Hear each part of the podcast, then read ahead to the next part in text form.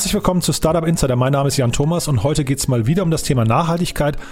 Bei uns zu Gast ist Miriam Petzold. Sie ist Redakteurin beim Enorm Magazin.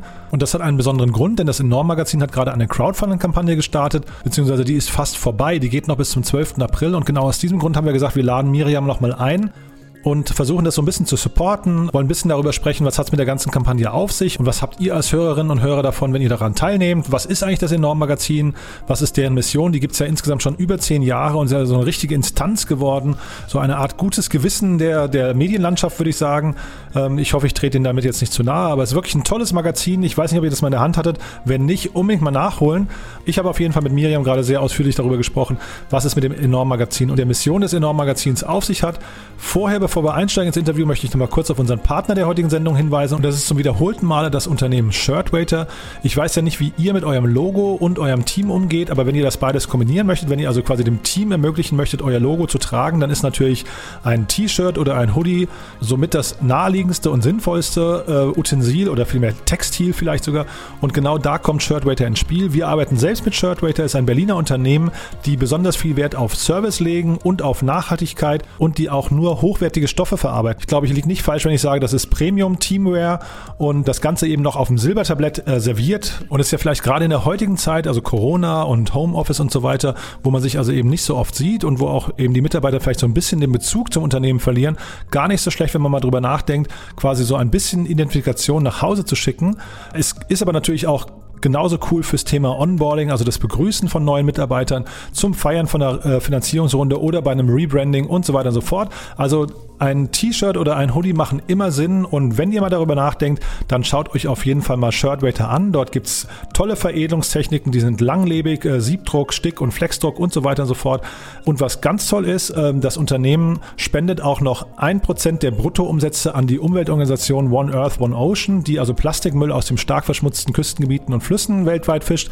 Also das auch noch on top. Und unter dem Link www.shirtwaiter.de-startup bekommt ihr sogar ein kostenloses kostenloses Demo-Shirt. Das heißt, wenn ihr ein Unternehmen seid mit mehr als 20 Mitarbeitern, dann geht mal auf www.shirtwaiter.de-startup und bestellt euch euer Demo-Shirt nach Hause. Dann könnt ihr euch quasi von der Qualität des Produkts überzeugen und müsst eben nicht die Katze im Sack äh, kaufen oder produzieren lassen. Also in diesem Sinne, vielen Dank an Shirtwaiter für euren tollen Support hier und wir gehen jetzt rein ins Gespräch mit Miriam Petzold vom Enorm Magazin. Deswegen, ich freue mich sehr, dass du da bist. Hallo Miriam. Hallo Jan, vielen Dank für die Einladung. Ich freue mich. Sehr gerne. Stell doch dich erstmal vor, bevor wir ins äh, Enorm-Magazin eintauchen und erzähl mal, mit wem wir es zu tun haben. Gerne. Also genau, ich bin Miriam. Ich bin seit Oktober im Enorm-Magazin-Team dabei und genau, schreibe dort Artikel rund um Themen wie Klimaschutz, Klimaaktivismus, ähm, Kreislaufwirtschaft, Feminismus, genau und habe auch einen Hintergrund im Journalismus. Also ich bin ausgebildete Journalistin, ähm, habe bei verschiedenen Printmedien und beim Fernsehen gearbeitet. Genau, war aber immer auf der Suche eigentlich nach einem Impact-Medium äh, und das habe ich jetzt gefunden. Ja, super Stichwort. Was, was ist denn ein Impact-Medium oder was macht denn enorm zum Impact-Medium? Ja, ich würde sagen, enorm ist ein Impact-Medium, weil wir Haltung zeigen ähm, und uns, ich sag mal, für die für die wichtigen ähm, ja, Themen unserer Zeit stark machen. Ähm, da ist auch äh, aktuell eine sehr hitzige Debatte irgendwie im Gang im, im, im Journalismus. Ähm, es geht darum, dass sich Journalistinnen nicht irgendwie aktivistisch äußern sollten. Ähm, dagegen halten wir, dass es eben bei Sachen wie der Klimakrise in keinster Form um Aktivismus geht. Das ist, äh, da geht es um ein Thema, das uns alle betrifft und das auch ähm, völkerrechtlich quasi zwischen 192 Staaten festgelegt ist. Ähm, dazu haben wir auch vor kurzer Zeit Artikel veröffentlicht ähm, zu einem offenen Brief von Sarah Schurmann, die eben auch dieses Thema sehr stark vor, nach vorne treibt, dass eben Journalistinnen sich ähm, zu diesen Themen, also Themen wie Klima, die Klimakrise, aber auch eben Rassismus oder soziale Ungerechtigkeiten, ähm, sich dazu klar positionieren sollten und die Themen auch eben präsenter und ähm, ja, sichtbarer und prägnanter ähm, ja, erzählen sollten. Äh, Finde ich ein sehr spannendes Thema. Ich habe die Debatte so nicht verfolgt, offen gestanden, aber vielleicht kannst du mal die These der Gegenseite, also was sollen denn Journalisten stattdessen tun? Ja, der, das, da geht es so ein bisschen um Mythos. Es geht nämlich um das Thema Objektivität. Und in vielen Redaktionen herrscht immer noch ähm, die Meinung vor, die Ansicht vor, dass Journalistinnen objektiv berichten könnten und sich eben neutral verhalten, sachlich verhalten sollten.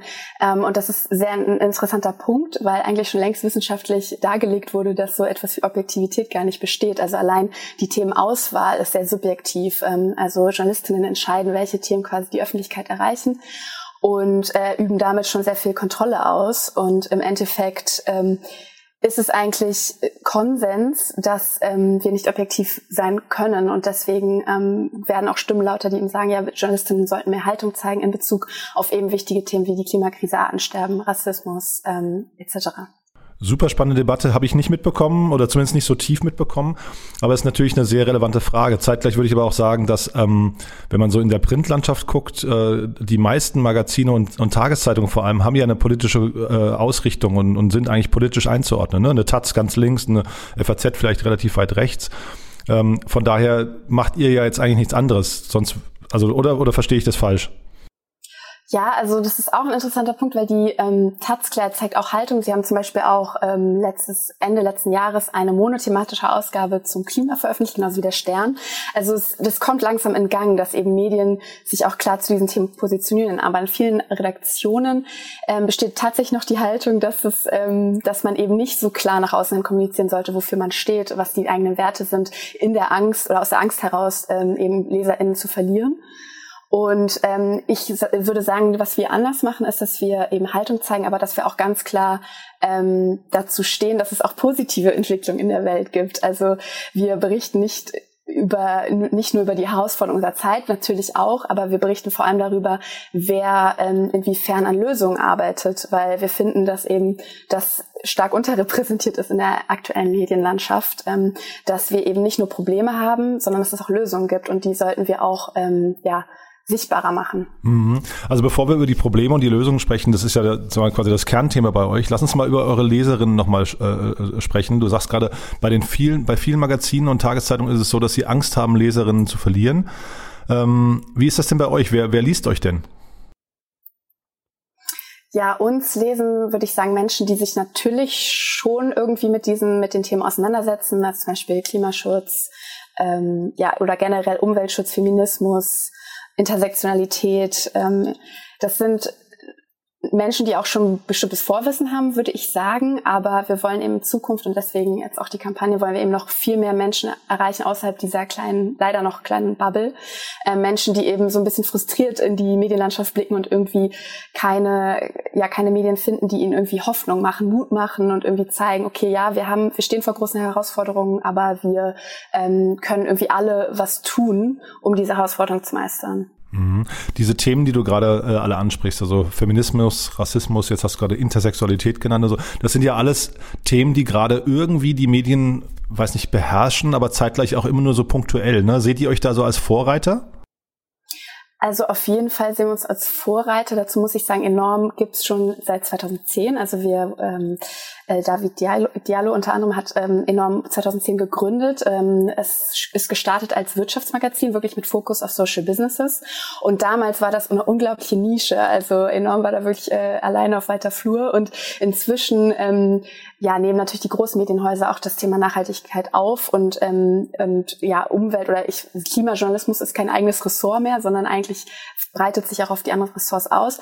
Aber ähm, ja, und deswegen immer jetzt auch ein bisschen die Neuausrichtung, weil wir sind immer noch ähm, auch ein wirtschaftliches Magazin. Also bei uns dreht sich immer noch viel um Social Entrepreneurship, um ähm, soziale und ökologische Innovationen, um, um, um die Startup-Landschaft, aber eben nicht nur. Also wir, wir decken inzwischen wirklich ein breites Themenspektrum ab und was uns auch unterscheiden soll, ist eben dieser intersektionale ähm, Approach. Also dass wir mehrere Themen immer zusammendenken wollen und Probleme, dass wir irgendwie so Korrelationen zwischen verschiedenen Problemen aufzeigen wollen, wie zum Beispiel, ja, wie hängen äh, die, wie hängt die Stadtplanung mit Gendergerechtigkeit zusammen oder was hat Feminismus mit der Klimakrise ähm, zu tun?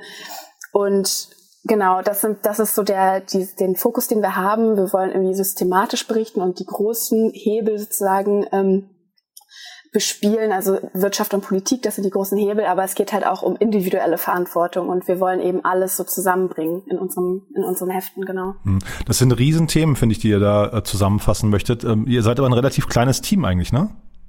Ja, richtig. Wir sind ähm, im Kern, sage ich mal, sind wir in der Redaktion sechs Menschen. Also wirklich relativ klein. Und wir haben dann natürlich, oder wir arbeiten ähm, auch mit Freelance-Journalistinnen zusammen natürlich, die uns tolle Geschichten aus aller Welt liefern. Ähm, und wir haben natürlich noch ein Social-Media-Team und ein Business-Team. Ähm, und da holen wir uns auch Unterstützung aus der Good Family. Ähm, das wolltest du bestimmt auch noch ansprechen.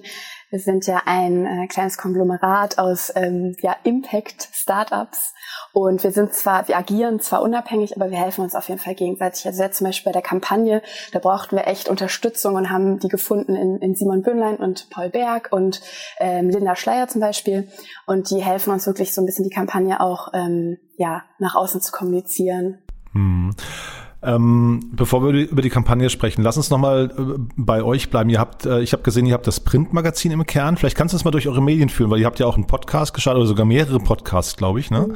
Ja, vielleicht kannst du mal erzählen, wie ihr eure Leser und dann in dem Fall auch Hörer äh, oder Hörerinnen erreicht. Ja, sehr gerne. Also genau, wir haben vor kurzem einen Podcast gestartet mit Good News, also einer Good Family Unit sozusagen zusammen. Ähm, wöchentlich erscheinen da Folgen und drehen sich, also Good News ist ja die Unit für gute Nachrichten und äh, versammelt so Nachrichten aus verschiedenen Medien. Und wir ähm, sind ja eher so das die Hintergrundinfos ähm, oder die die Hintergrundinfos li liefern und diese ähm, News oder diese Meldung eben irgendwie vertiefen und so, dass die auch kritisch konstruktiv eben berichten. Ähm, in kurz, ja, in ein paar Wochen wird auch ein zweiter Podcast gestartet. Dazu will ich aber noch nicht so viel verraten, aber ähm, da kann man auf jeden Fall gespannt sein. Und wir haben auch eine Art Vorlesepodcast. Also wir in Zusammenarbeit mit der Gehörgang lesen wir auch Artikel ähm, ein, sozusagen, dass sie auch inklusiv, äh, inklusiver verfügbar sind. Wir haben, wie du schon sagtest, das Printmagazin, sechsmal im Jahr erscheint das und wir haben auch ein, ein, eine Online-Site, ähm, auf der wir täglich ähm, berichten. Genau. Mhm. Und jetzt habt ihr ja so total relevante Themen. Also man kann, man kann sich ja, du sagst ja auch gerade, ihr wollt positive Geschichten zeigen. Also man müsste sich ja jetzt eigentlich denken, die Leser und Leserinnen rennen euch die Tür ein, reißen euch das Magazin aus den Händen. Aber ich habe zeitgleich gesehen, ihr habt eine Auflage von 10.000 Exemplaren. Äh, wo, wo hängt's denn da? Ja, das ist eine sehr gute Frage. Also ich würde behaupten, dass wir uns in Sachen Marketing zurückgehalten haben in den letzten Jahren ähm, und dass die Kampagne auch so ein bisschen mh, mm, der Befreiungsschlag sein soll. Also wir wollen enorm auf jeden Fall bekannter machen. Wir wollen, wie gesagt, raus aus dieser Bubble ähm, und bräuchten im Endeffekt eben ungefähr 10.000 Abonnentinnen, um uns auch langfristig finanzieren zu können. Aber woran das jetzt liegt, dass enorm bisher noch nicht bekannter ist, kann ich dir leider so nicht beantworten. Ich wüsste es gerne, ja. Ja. Oder ich wüsste gern, wie wir es ändern können, genau. Mhm. Nee, weil es eine sehr spannende Frage, finde ich, weil ihr, also wie gesagt, total zeitgeistig und dann sagst du ja, ihr kommt nicht mit dem, mit dem erhobenen Zeigefinger, sondern ihr zeigt eigentlich die positiven Aspekte. Ihr wollt, ihr wollt Menschen empowern, wenn ich das richtig verstehe. Und das passt ja eigentlich gerade total zu der Zeitgeistwelle, allein Fridays for Future oder Diversität, die jetzt gerade, ne, wir haben ja diese ganze CEO, weibliche CEO-Debatte und so weiter. Also da passt ihr ja überall total hin, ne? Genau, ähm, genau. Jetzt ist der Zeitgeist sozusagen da. Als enorm gestartet wurde, war das noch anders. Und ich mhm. glaube, vielleicht kommt das auch daher, dass das Marketing in der Hinsicht nicht so präsent, prägnant war, ähm, weil wir halt lange Zeit relativ nischig waren in unseren Themen und so ein bisschen vielleicht verschrien wurden oder also vor vielen, vielen Jahren verschrien wurden als Öko-Magazin, ähm, was heutzutage natürlich überhaupt nicht mehr der Fall ist. Ich meine, die Themen, die gehen uns alle an, die sind total noch wichtiger geworden als, als früher ähm, durch verschiedene Bewegungen und deswegen ist das Interesse jetzt natürlich auch größer. Und das, wenn man jetzt mal in die Richtung zum Beispiel Spiegel schaut, womit die jetzt vor kurzem aufgemacht haben, dann merkt man auch, dass die Themen ja eine breite, breite Masse auch ansprechen, ja. Mhm. Dann lass uns nochmal zurückgehen zu der Eingangsdebatte von dir, nämlich die Frage, ob, äh, ob sich äh, ich weiß nicht, Magazine und, und äh, oder generell Medien mit einer Haltung äh, präsentieren sollen. Sag doch mal aus deiner Sicht oder aus der Sicht vom Enorm-Magazin, und das ist vielleicht genau die spannende Frage, ob die immer deckungsgleich sein müssen. Wie guckt ihr denn auf die Welt? Ja, also Eingangs ist natürlich klar, dass wenn man uns unbedingt auf, auf dem politischen Spektrum verorten möchte, dann natürlich auf der linkeren Seite. Wir stehen, ja, wir wollen eine gerechtere, eine gesündere, eine buntere Zukunft erreichen. Wir wollen, ähm, dass alle, alle Menschen gleichwertig behandelt werden. Wir wollen, dass die Wirtschaft, dass, dass der Neoliberalismus ein Ende findet und ähm, dass wir eben eine Wirtschaft irgendwie schaffen, die ähm, gemeinwohlorientierter ist, die einen Mehrwert legt auf, auf den Planeten und den Menschen. Wie, wie können wir beides irgendwie gesund ähm, halten bzw. wieder gesund machen und ähm, da machen wir, ja, das, das ist kein Geheimnis. Ähm, dafür stehen wir und ich denke, dass sich da auch gerade viel ändert. Also zum Beispiel die Financial Times, die immer so das neoliberale Medium war, die hat zum Beispiel im April letzten Jahres einen Leitartikel veröffentlicht, in dem sie auf einmal dafür plädierte, dass wir übers äh, Grundeinkommen sprechen müssen, dass wir ähm, eigentlich die Politik der letzten 40 Jahre umkehren müssen, dass wir ähm, höhere Vermögenssteuern brauchen. Also es ist ein unglaublicher ähm, Wandel, der sich gerade ereignet. Also nur anhand dieses einen Magazins kann man das schon ganz, oder dieser Zeitung kann man das schon ganz, ganz gut zeigen, dass es eigentlich, ähm, dass diese Haltung ähm, wirklich massentauglich geworden ist und ähm, dafür stehen wir schon länger und wollen es jetzt aber eben noch mal ein bisschen besser nach außen hin kommunizieren. Mhm. Willst du uns mal vielleicht mal so durch zwei, drei Artikel oder Themenbereiche durchführen, äh, Interviewpartner oder so, die dich in der letzten Zeit total begeistert, gefesselt, überrascht haben? Ja, gerne. Also vor kurzem, vor ein paar Tagen, habe ich ein Interview geführt mit Rutger Brechmann. Das ist ein niederländischer Historiker und Journalist. Der arbeitet für The Correspondent, aber der hat vor allem ganz viele tolle Bücher veröffentlicht, zum Beispiel Utopien für Realist, äh, ja doch, Utopien für Realisten, sorry, und im Grunde gut. Ähm, das sind ähm, Weltbestseller geworden. Und der Mann äh, inspiriert, also der fasziniert mich schon länger und ich wollte unbedingt mal mit ihm sprechen. Das hat jetzt endlich geklappt, weil er eben einer der wenigen HistorikerInnen ist, der eben positive Zukunftsvision verbreitet und der auch sagt, so wir müssen radikal positiv sein, sonst ändert sich nichts. Und wenn man den Verlauf der Geschichte betrachtet, dann erkennt man, dass eben nur positive Geschichten irgendwie Veränderungen hervorgerufen haben. Und das brauchen wir jetzt auch, weil ich meine, wenn wir mal, wenn wir uns umschauen, dann sehen wir eigentlich nur dystopische Nachrichten und irgendwie ähm, ja Berichte, die irgendwie äh, die Zukunft als brennende Höllenlandschaft äh, darstellen.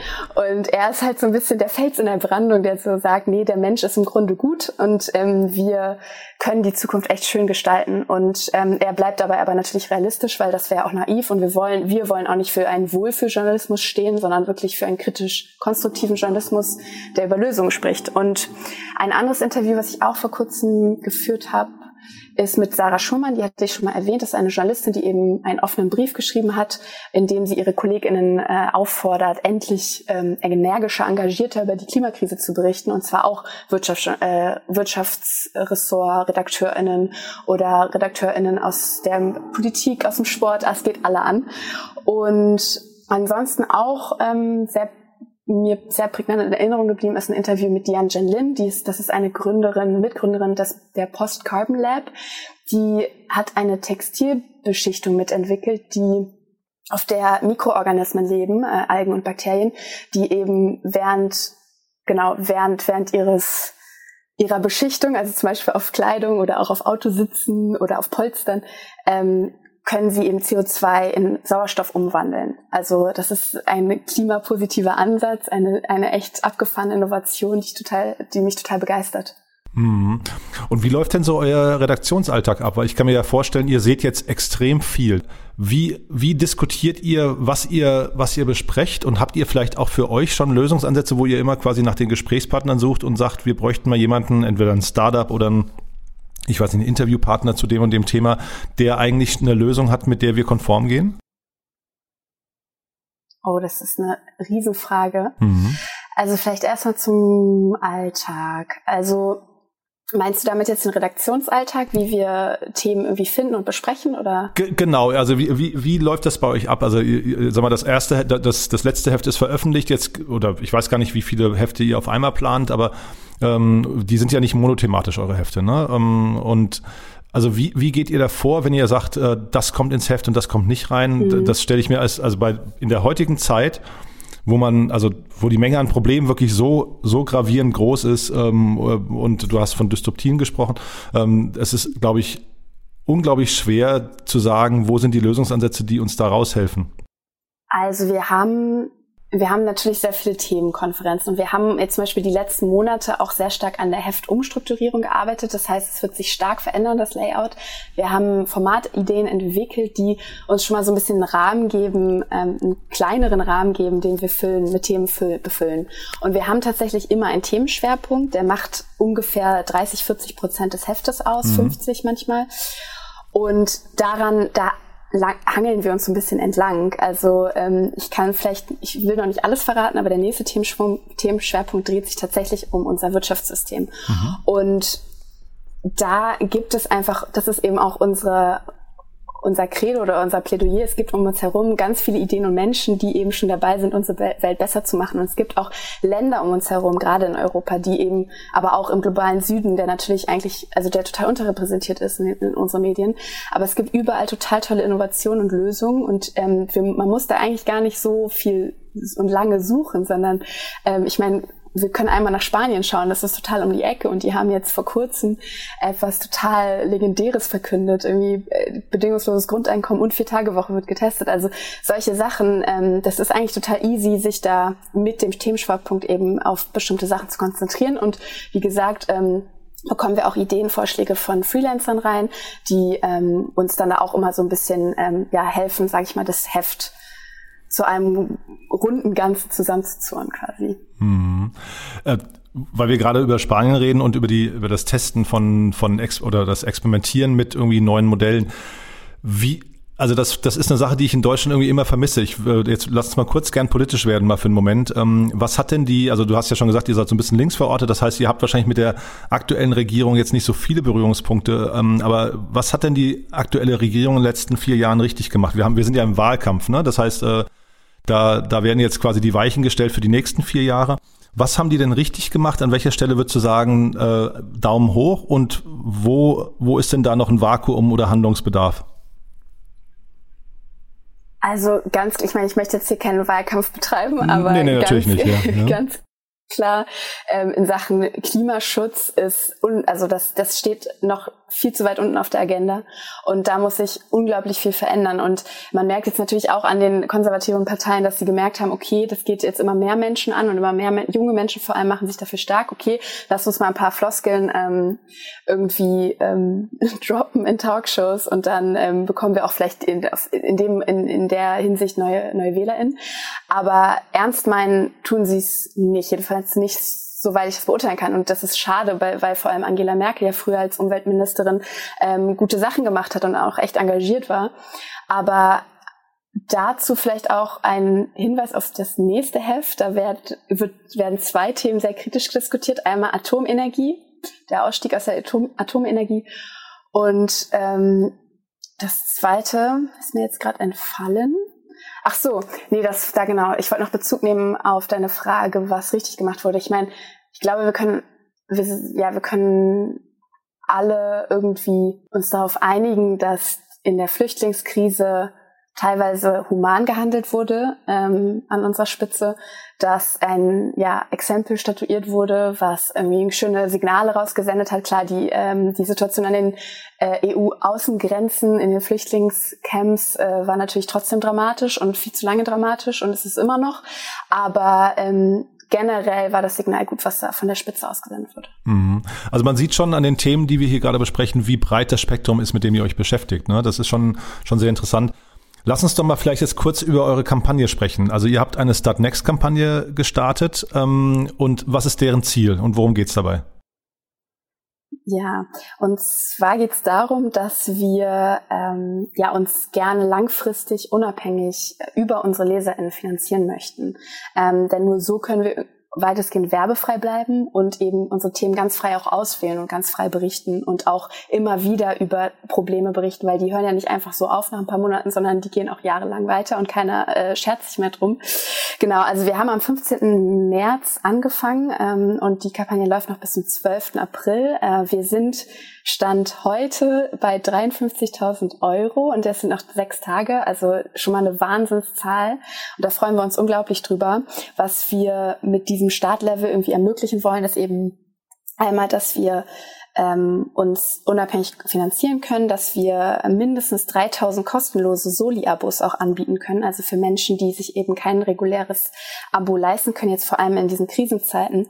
Und wir, wie auch schon angesprochen, haben wir einen ähm, Relaunch oder starten, planen wir einen Relaunch des Layouts ähm, den wir damit auch finanzieren möchten. Und alles, was darüber hinausgeht, über diese, diese Zahl, über das Ziel, damit würden wir total gerne neue Formate finanzieren. Also zum Beispiel noch mehr Podcasts, noch mehr RedaktionsmitgliederInnen finden. Und ähm, wir wollen eventuell auch irgendwann mit Bewegtbild starten. Und ja, da, die Träume sind groß, wir haben viele Träume.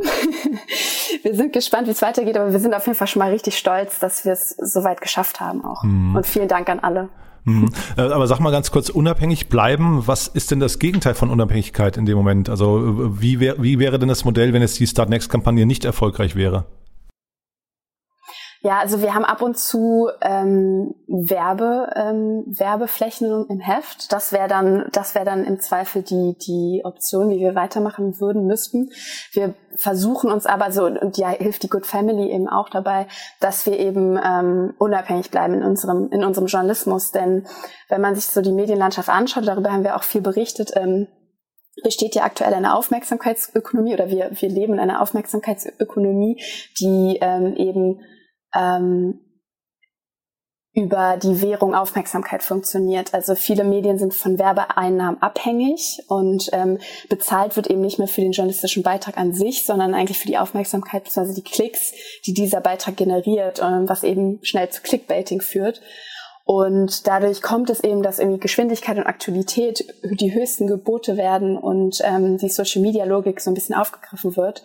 Und genau davon wollen wir uns halt abkehren. Und ähm, das ist auch mehr oder weniger ein Trend äh, seit 2011 ungefähr. Da ähm, wurde die Bewegung Slow Journalism von Rob Orchard gegründet. Der hat das Magazin Delayed Gratification herausgegeben. Und seitdem poppen eigentlich immer mehr konstruktive, vor allem Online-Medien auf, ähm, die eben werbefrei sein wollen und die sich nur über Mitglieder finanzieren wollen. Und das funktioniert auch echt gut. Da gibt es tolle Best-Practice-Beispiele, ähm, die das schon schaffen.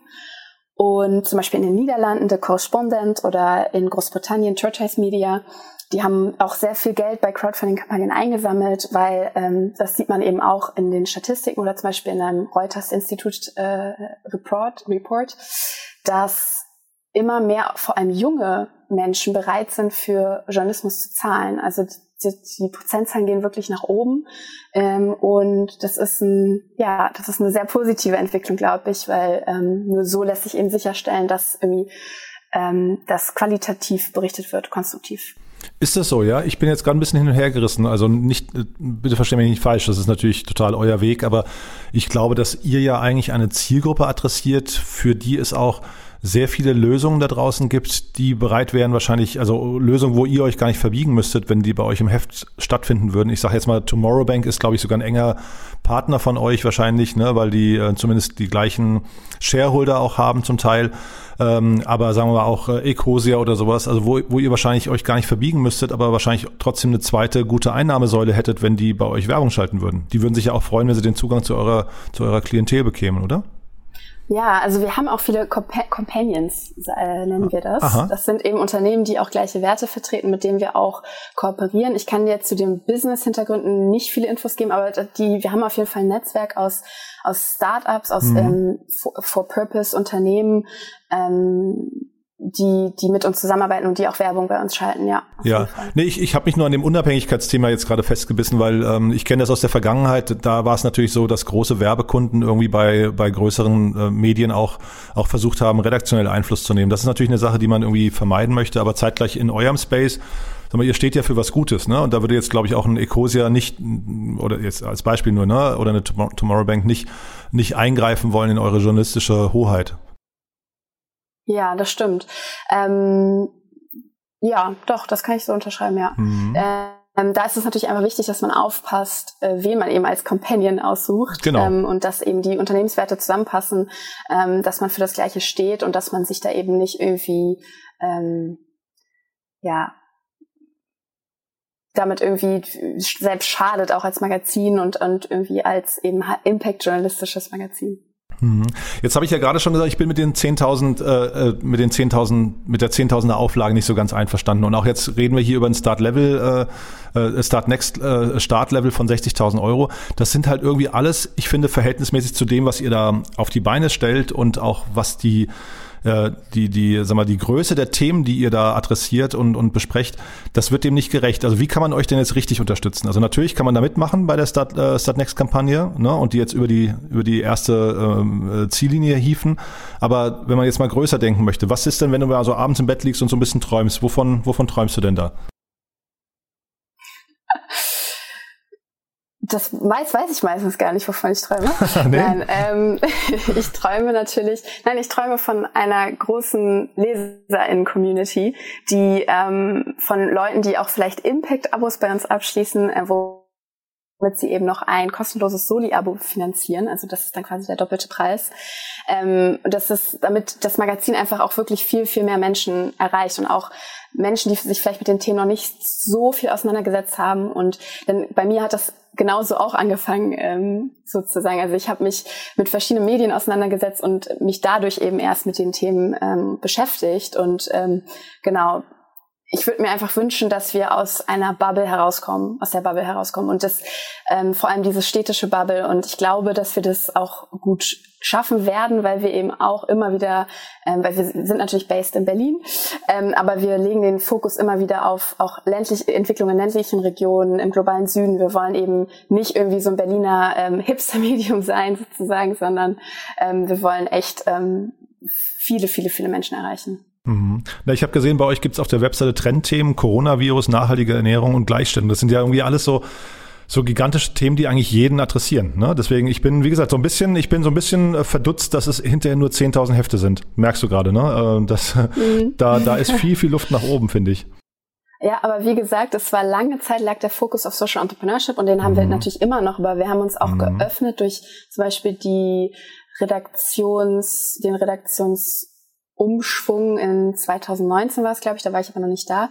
Ähm, aber dadurch hat sich die Redaktion auch Themen viel mehr Themen geöffnet, die eben mit sozialer Gerechtigkeit zu tun haben, mit Feminismus, mit Inklusion, mit Intersektionalität. Ähm, und dadurch sind wir jetzt natürlich auch breiter aufgestellt, aber das ist eher eine aktuellere Entwicklung, würde ich sagen. Mhm. Und wenn euch jetzt, ich überlege gerade, wenn euch jetzt jemand kennenlernen möchte und sagt, cool, jetzt habe ich den Podcast gehört, jetzt gehe ich mal zum Kiosk und hol mir das Magazin, macht er oder sie das besser jetzt oder macht er oder sie das besser dann nach dem Relaunch? Also jetzt liegt am Kiosk noch unsere Weltallausgabe All Right, die natürlich auch schön ist, aber ähm, im Zweifel am besten einmal auf der Crowdfunding-Kampagnenseite checken. Äh, wir bringen Anfang Mai, seit am 7. Mai, ähm, bringen wir eben die neue Ausgabe raus, die wirklich komplett überarbeitet ist äh, in Sachen Layout, aber auch Struktur, inhaltliche Struktur und ähm, die sich mit einem Thema beschäftigt, was wirklich gerade richtig heiß ist und was einfach, glaube ich, sehr viele Menschen interessiert. Also am besten einfach auf der Kampagnenseite schauen. Ähm, da lassen sich nicht nur Abos abschließen, sondern auch Einzelausgaben bestellen. Also die nächste Ausgabe lässt sich dort bestellen. Und genau, das würde ich eigentlich so raten. Mhm. Ja, sag doch noch mal ein Wort zum Abo. Was kostet denn ein Abo bei euch? Das liegt aktuell bei 48 Euro meines Wissens nach.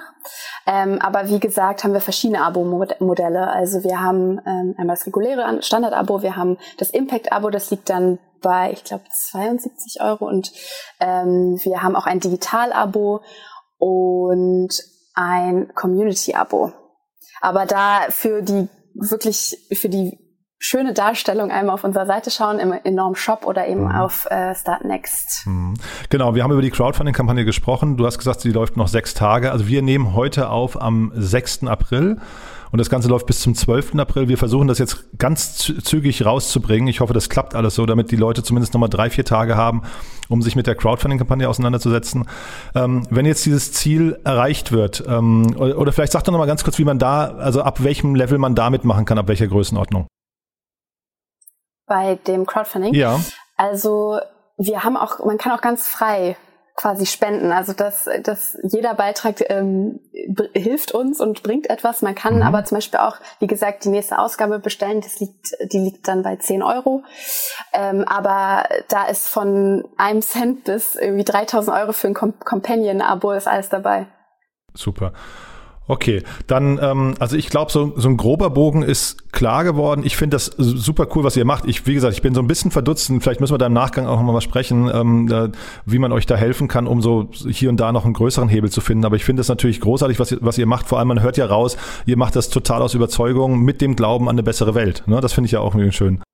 Genau, und äh, da wird uns vielleicht Naivität von mancher Seite nachgesagt, aber genau das wollen wir eben nicht sein. Also wie gesagt, es geht um kritisch-konstruktives Berichten und einfach darum, daran zu glauben, dass wir wirklich was zum Guten ändern können und wir alle zusammen einzeln, aber eben auch als Unternehmen oder als äh, Partei ähm, und einfach daran zu glauben, ich glaube, das, das, das hilft vielen Menschen schon, wenn man das irgendwie transportiert in seinen Texten. Aber ich weiß, also Naivität äh, jemanden vorzuwerfen nach zehn, elf Jahren am Markt, finde ich, äh, wäre auch ein bisschen, bisschen äh, überheblich, finde ich. Ja? ja, also das äh, das ist sehr überraschend, aber ähm, konstruktiver Journalismus, der wirklich gar nichts mit Naivität zu tun hat, ähm, dem wurde lange Zeit ähm, nachgesagt, dass es um Wohlfühljournalismus geht, was einfach nicht der Fall ist. Aber da geht es wieder um dieses leidige Thema, dass ähm, Menschen gegen Veränderung sind, ähm, nur um gegen Veränderung zu sein. Also es ist klar, dass sich in unserer Nachrichten- oder Medienlandschaft eben irgendwie was ändern muss, dass die Leute nicht irgendwie völlig desillusioniert und passiv oder zynisch zurückgelassen werden. Ähm, genau. Und mhm. ich hoffe, dass sich das bald ändert, auch in den großen Häusern, weil die erreichen natürlich immer noch am meisten Menschen. Ähm, genau. Entlass uns doch mal mit einer Story nochmal, wo du sagst, die hat mir so richtig Hoffnung gegeben. Hm, ich kurz nachdenken. Also, was mir unglaublich viel Hoffnung gegeben hat, ähm, ist natürlich die Nachricht darüber, dass Deb Haaland oder generell, äh, dass Joe Biden natürlich der neue US-Präsident geworden ist und dass Deb Haaland die erste ähm, indigene Ministerin der USA wird. Generell das Kabinett gibt mir Hoffnung, mir gibt das neuseeländische Kabinett auch viel Hoffnung. Darüber schreiben wir auch immer wieder. Also wir versuchen auch in solchen Sachen ähm, aktuell zu sein oder ähm, tagesaktuell zu sein. Ähm, mir gibt Hoffnung ähm, ein anderer Artikel, von vor kurzer Zeit über einen deutschlandweiten Modellversuch zum kommunalen äh, Grundeinkommen vom Verein Expedition Grundeinkommen. Und genau, mir gibt Hoffnung, dass wir ähm, zwar als Menschheit irgendwie meinen, ins Weltall reisen zu müssen und dort irgendwie alles zu erkunden und zu, zu annektieren sozusagen. Aber dass wir uns tatsächlich auch sehr stark damit auseinandersetzen, wie wir verhindern können, dass irgendwie, dass wir historische Fehler wiederholen, ähm, dass irgendwie Verträge aufgesetzt werden, um eben ähm, irgendwie Rohstoffausbeutung im Weltall zu verhindern. Und ich glaube, also solche Geschichten zeigen mir irgendwie, dass wir aus Fehlern lernen können, ähm, was irgendwie sehr erfrischend ist, wenn man das Gefühl hat, da, da, da passiert nicht viel. Ähm, genau, und dass, dass man einfach sich, wenn man an die Zukunft denkt, dass man da auch irgendwie wirklich positive, mutmachende Gesichter sieht und äh, ähm, dass man auch mal Texte liest wie bei uns vor ein paar Monaten. Da ging es wieder um die Brände im Amazonas, die natürlich, ähm, wenn man in die Medienlandschaft oder Nachrichtenlandschaft guckt, äh, scheinbar nicht mehr stattfinden, aber natürlich immer noch stattfinden. Und ähm, dazu haben wir eben keinen Artikel veröffentlicht, der sagt, oh Gott, der Regenwald brennt, ähm, Klimakiller, sondern wir, unser Artikel hieß, ähm, der Regenwald brennt, zehn Dinge, die du dagegen tun kannst. Und solche Texte sehe ich gerne und lese ich gerne, weil mir die zeigen, dass selbst so die ich sag mal, die Probleme, die am weitesten weg von mir scheinen und irgendwie ähm, total ausweglos erscheinen, dass ich selbst da irgendwie einen positiven Impact als einzelne Person haben kann. Finde ich super. Ist ein total schönes Schlusswort, finde ich, weil tatsächlich ist es ja so, man, man sieht diese Probleme, aber wenn ihr jetzt auch noch Anleitungen äh, liefert, quasi so zehn Schritte um und also da finde ich, das sind genau die Dinge, weswegen man euer Heft, man, man euer Heft mal anschauen sollte und dann vielleicht auch sogar mit äh, Freunden und Bekannten teilt. Also von daher ganz, ganz großartig. Ich drücke euch auf jeden Fall die Daumen für eure Start Next Kampagne. Das sieht ja jetzt relativ safe aus, aber jeder Hörer und jede Hörerin sollten auf jeden Fall mal vorbeischauen bei Start Next und dann gucken, ob sie euch noch unterstützen können und ansonsten am besten gleich ein Abo abschließen oder mal das, das Heft am Anfang Mai, sagst du, kommst raus, ne? Mal, mal genau, in die Hand nehmen. 7. Mai. Ja, sehr, sehr gerne. Vielen, vielen Dank schon mal. Super. Ja, vielen Dank an dich, dass du da warst. Ja, danke an dich ja. für die Einladung. Bis dahin, ne? Ciao. Tschüss.